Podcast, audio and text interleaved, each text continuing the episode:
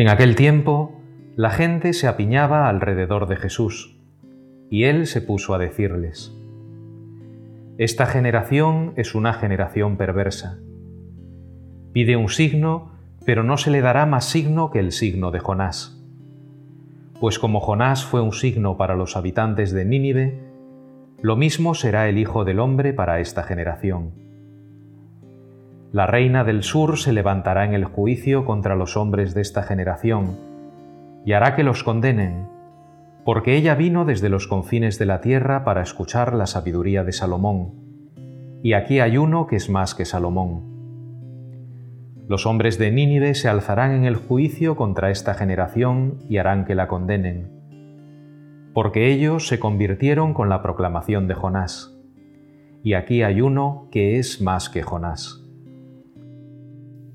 Quizás también nosotros, nuestra generación, como los contemporáneos de Jesús, necesitamos ver signos, y de hecho los pedimos.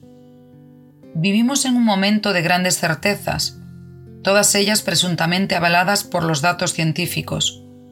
Por otro lado, la incertidumbre, especialmente en estos tiempos de COVID, nos acechan con notable insistencia, queriendo habitar por completo nuestro corazón y nuestra mente. En este contexto, la palabra de Jesús puede ser una urgente invitación a descubrirle, a Él, como nuestro signo, una invitación a la confianza y al abandono, a partir de la contemplación de su persona y de los misterios de su vida. Este tiempo de Cuaresma puede ser un momento muy favorable para profundizar en estos misterios, conectándolos con el momento concreto en el que cada uno de nosotros se encuentra. Debemos ejercitarnos en el arte de leer, contemplar y discernir los signos y las huellas de Jesús en el aquí y en el ahora de nuestra cotidianidad, y así poder constatar con gratitud y asombro que sus palabras se están cumpliendo en nuestra vida y que efectivamente Aquí hay uno que es más que Salomón.